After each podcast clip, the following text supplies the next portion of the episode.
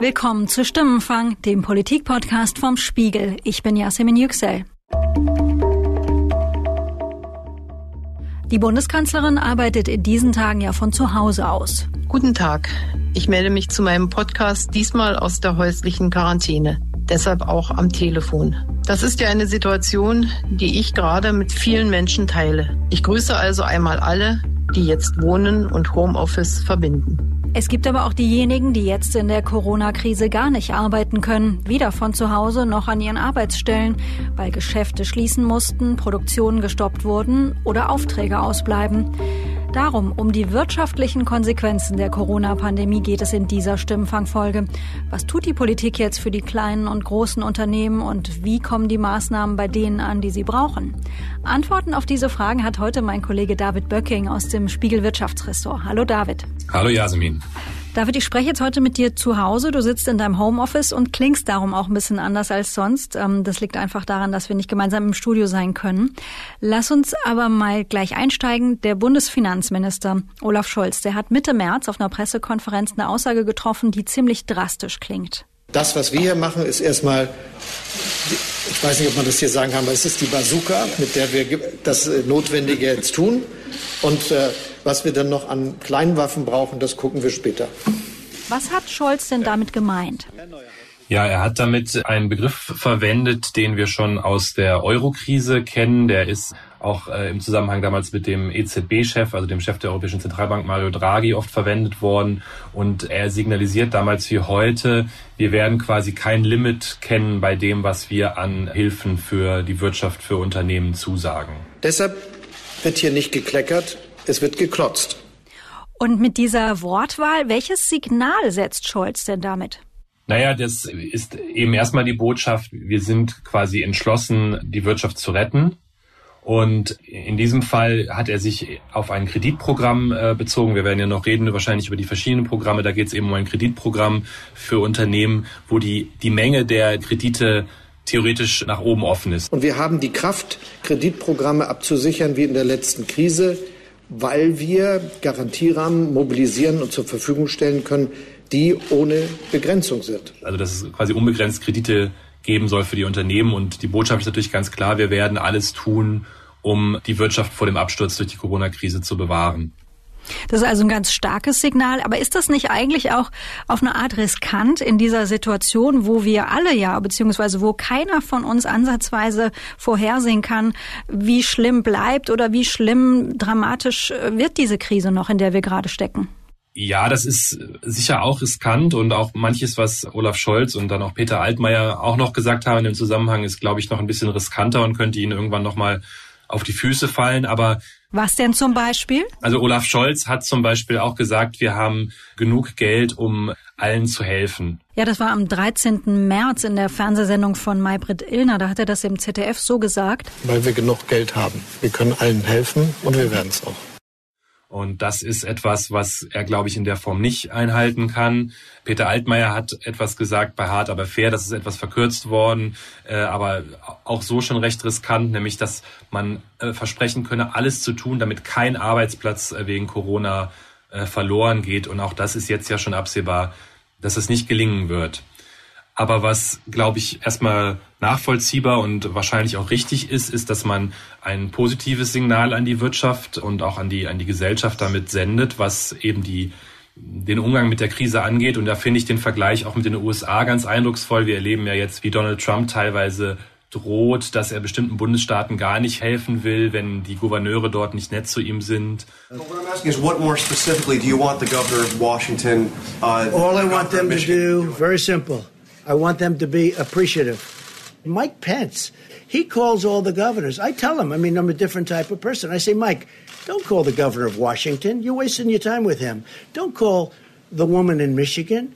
Well, it doesn't make any difference what happens. The governor of Washington? No, you know what I say? If they don't treat you right, I don't call. Oder wie Boris Johnson in Großbritannien am Anfang im Wesentlichen gesagt hat, stellt euch darauf ein, dass viele Leute sterben werden.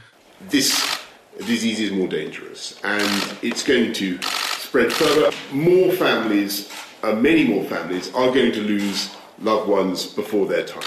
Ich kann nachvollziehen, dass man da als deutscher Finanz- oder Wirtschaftsminister einen anderen Ton setzen will. David, ich stelle mir vor, so wie Virologen im Augenblick ja sozusagen minütlich nach einem Impfstoff gegen das Virus suchen, so versuchen ja mutmaßlich Ökonomen gerade die Auswirkungen, die Konsequenzen dieser Krise zu beziffern.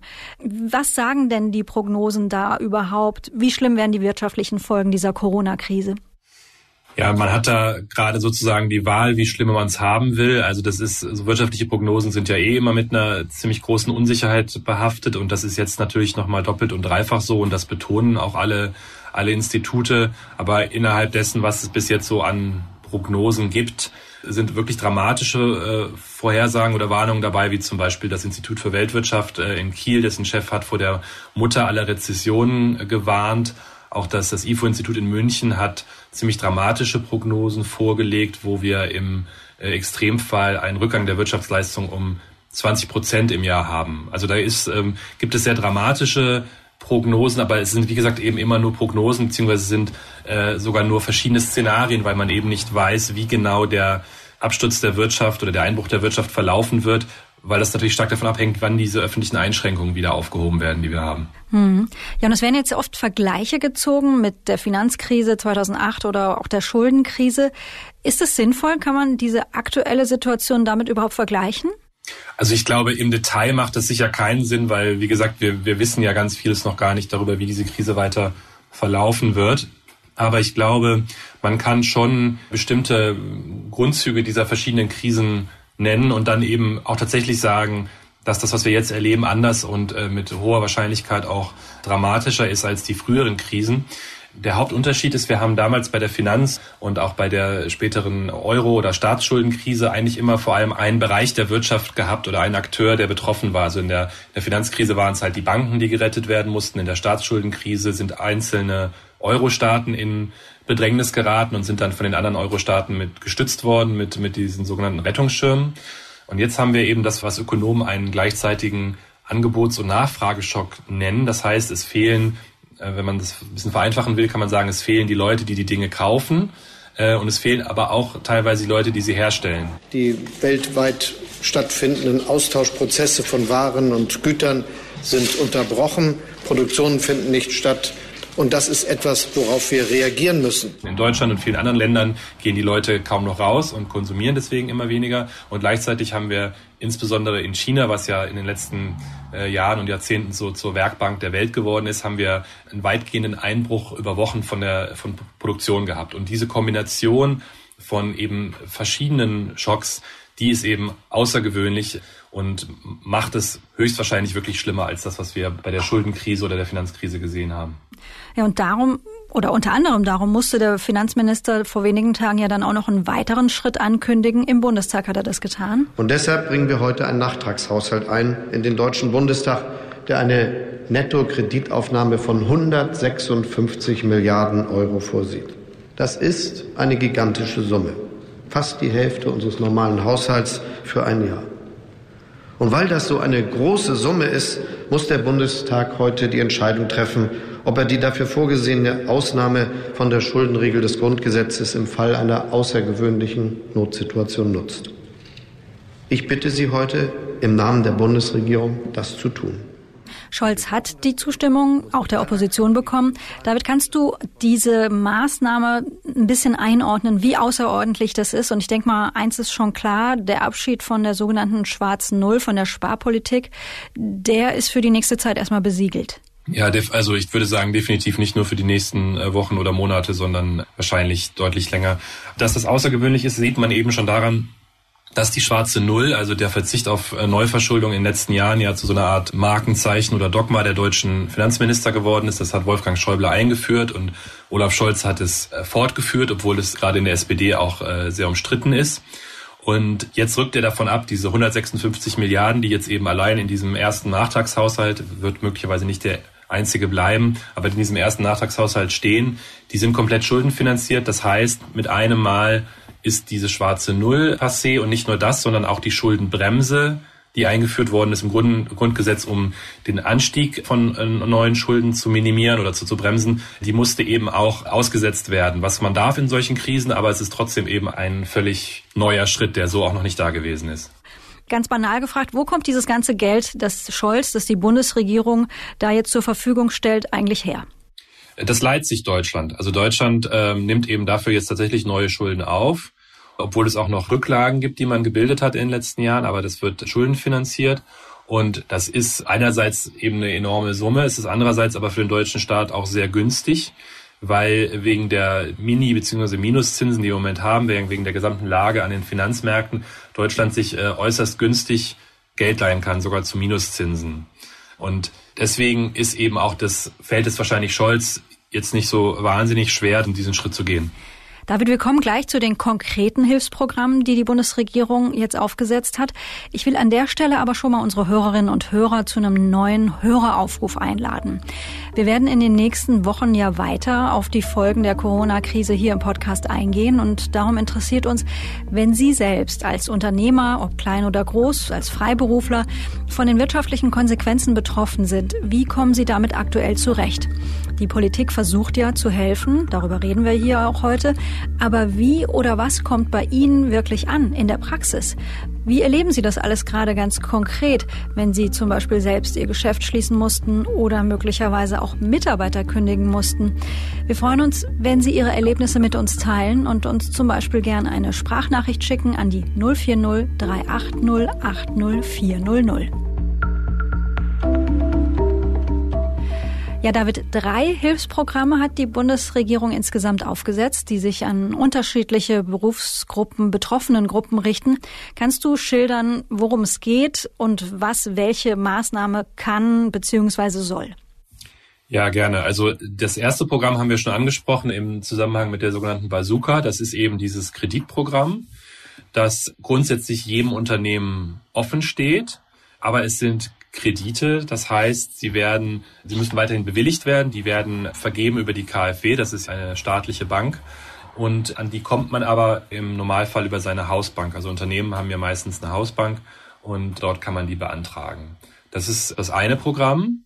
Aber David, wenn ich da direkt fragen darf, äh, ein Kredit, das bedeutet logischerweise, den muss ich auch irgendwann zurückzahlen. Genau. Das heißt, ich vermute mal, da kommt von Unternehmen, ich glaube, hier geht es vor allem um mittlere, mittelgroße Unternehmen, wahrscheinlich auch die Kritik, ja gut, mag sein, dass mir das jetzt hilft, aber das sind ja dann eigentlich nur Schulden, die ich in die Zukunft mit reinschleppe. Absolut. Das ist äh, eine Kritik, die es häufig gibt, die ich auch schon äh, persönlich von mehreren Unternehmern gehört habe. Zum einen das Problem ist es eben ein Kredit, der belastet im Zweifel meine Bilanz und äh, hilft mir jetzt unmittelbar nicht oder, oder nur bedingt weiter. Und das zweite Problem ist überhaupt an die Kredite dran zu kommen. Wie gesagt, man muss es über die Hausbank machen. Die kann auch nach wie vor sagen, ähm, das ist uns zu heikel, obwohl der Bund jetzt schon bis zu 90 Prozent des Risikos übernimmt. Das ist deutlich mehr als früher. Aber es besteht eben die Möglichkeit, dass die Banken das verweigern. Und es ist ja auch nachvollziehbar, dass gerade in diesen Zeiten es ziemlich schwer ist für ein äh, Unternehmen nachzuweisen, ja, nee, bei uns läuft super und wir werden sicher weiterhin keine Probleme haben und das, äh, den Kredit bedienen können. Und hinzu kommt auch noch, dass es generell natürlich jetzt in so kurzer Zeit aus dem Boden gestampft werden musste, dass es eine ziemliche Bürokratie gibt und dass viele Unternehmen fürchten, dass das einfach zu spät kommt für sie, auch dass der Kredit überhaupt bewilligt wird. Genau, ich habe in einem deiner Texte zu dem Thema auch gelesen, du hast mit Unternehmern gesprochen. Einer sagte dir zu dem Thema, Zitat, bevor die das alles bearbeitet haben, sind wir tot. Genau, also das war zum Beispiel ein Unternehmer aus der Berliner Gastronomie, wo es eben auch ein, ein Kundengeschäft gibt und dieses Kundengeschäft ist eben so dramatisch eingebrochen, dass äh, schon jetzt die ersten Leute entlassen wurden nach seinen Aussagen und, und, und äh, man Kurzarbeit eingeführt hat. Und das ist natürlich bei vielen Unternehmen so, die jetzt, die von diesen Einschränkungen des öffentlichen Lebens betroffen sind. Und ähm, damit hört es aber nicht auf. Wie gesagt, es ist ja durch, dadurch, dass auch im Zweifel Produktion betroffen ist, äh, brechen eben auch Lieferketten zusammen. Das heißt, auch Unternehmen, die nicht unmittelbar Kundenkontakt haben, sind betroffen. Und äh, ja, insofern ist es gut nachvollziehbar, dass die Leute da wenig Geduld haben. David, wir haben gesagt, drei Hilfsprogramme. Das ist jetzt also eines davon gewesen, die sogenannten Liquiditätshilfen für Unternehmen.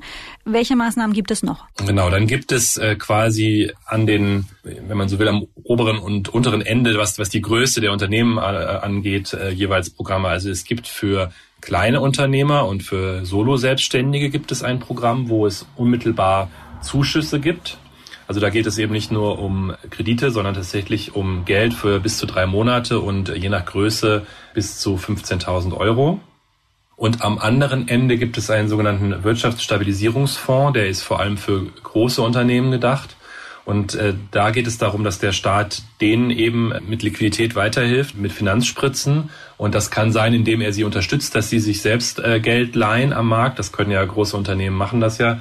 Oder sie, der Staat kann auch direkt einsteigen. Innerhalb dieses äh, Fonds, der insgesamt äh, 600 Milliarden ein Volumen hat, sind, sind 100 Milliarden für mögliche Beteiligungen.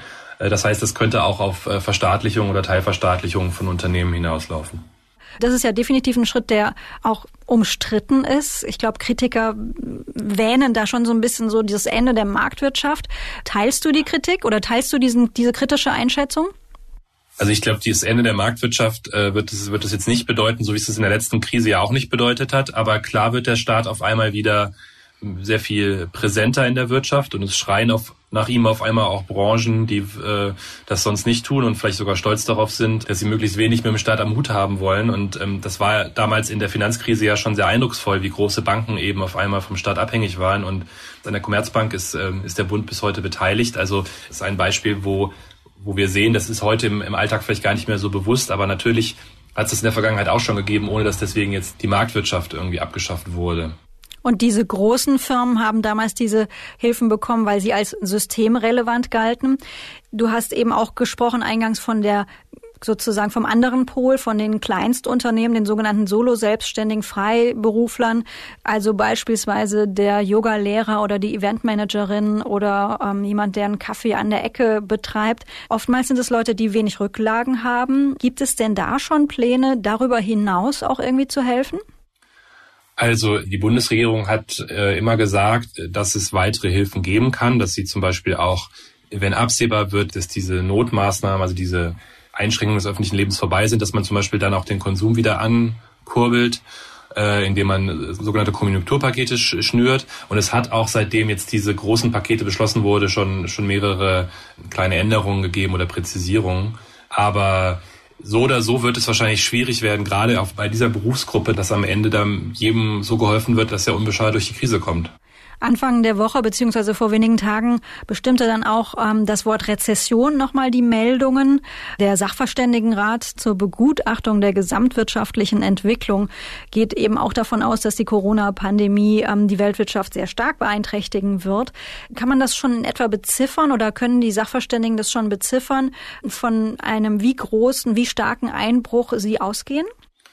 Ja, bedingt. Also die haben eben wie, wie andere äh, Ökonomen auch verschiedene Szenarien äh, aufgemacht. Da gibt es, das wird immer mit so schönen Buchstaben beschrieben, da gibt es äh, V-Szenarien, das heißt äh, quasi ein steiler Absturz, aber auch eine schnelle Erholung. Es gibt ein U-Szenario, wo das Ganze quasi länger dauert, die Erholung. Und dann gibt's noch das L-Szenario, das heißt äh, ganz steiler Absturz und dann bleibt's äh, auf ganz lange Zeit so. Zumindest das Letztere halten die jetzt für unwahrscheinlich, mit ähm, auch finde ich da ganz plausiblen Erklärungen, die sagen, das ist jetzt nicht wie zum Beispiel nach dem Zweiten Weltkrieg, wo halt wirklich ein großer Teil des Landes zerstört war und damit ja auch die, die Basis für die Wirtschaft, sondern in dem Moment, wo diese Beschränkungen, die wir jetzt haben, aufgehoben werden, geht es auch wieder nach oben.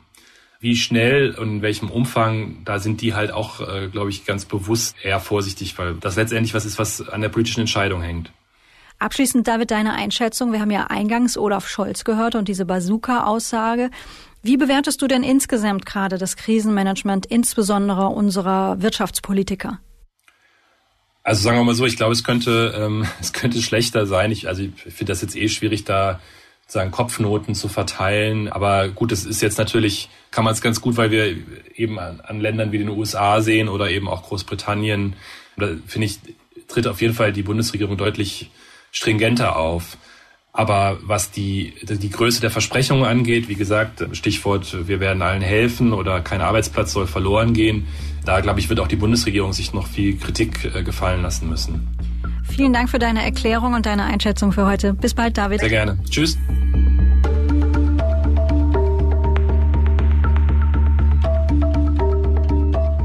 Das war Stimmenfang, der Politik-Podcast vom Spiegel. Ich lade Sie gern nochmal zu unserem aktuellen Höreraufruf ein. Wenn Sie selbstständige Freiberufler, Unternehmer sind, dann erzählen Sie uns gern aus Ihrer Sicht, was die Politik gerade für Sie tut. Wie gut oder ob die Hilfen überhaupt bei Ihnen ankommen, ob die Maßnahmen für Sie persönlich gerade sinnvoll sind oder nicht. Denn in einer unserer nächsten Podcast-Episoden wollen wir weiter über die wirtschaftlichen Folgen der aktuellen Corona-Krise berichten. Wenn Sie also gerade gezwungen sind, Kündigungen auszusprechen oder umgekehrt Ihren Job verlieren, dann schildern Sie uns Ihre persönlichen Erfahrungen. Gern indem Sie uns zum Beispiel eine WhatsApp-Sprachnachricht schicken schicken an die 040 380 80400 und natürlich können Sie auch eine Mail schreiben an stimmenfang.spiegel.de. Über alle Entwicklungen zum Coronavirus halten wir Sie auf spiegel.de täglich auf dem aktuellen Stand. Und aus unserem Podcast-Team gibt es jetzt auch ein neues Format. Mein Kollege Juan Moreno spricht in seinem Auslandspodcast 8 Milliarden regelmäßig mit den Spiegel-Korrespondentinnen und Korrespondenten darüber, wie gut oder schlecht die verschiedenen Nationen mit der globalen Herausforderung gerade umgehen. In Folge 1 geht es um China. Den neuen Auslandspodcast 8 Milliarden hören Sie überall dort, wo Sie ab nächsten Donnerstag auch die neue Stimmenfangfolge hören können. Also auf spiegel.de, bei Spotify, Apple Podcasts und in allen gängigen Podcast-Apps. Ich bin Yasemin Yüksel und bei der Produktion wurde ich diese Woche unterstützt von Johannes Kückens, Wiebke Rasmussen und Matthias Streitz. Unsere Musik kommt wie immer von Davide Russo.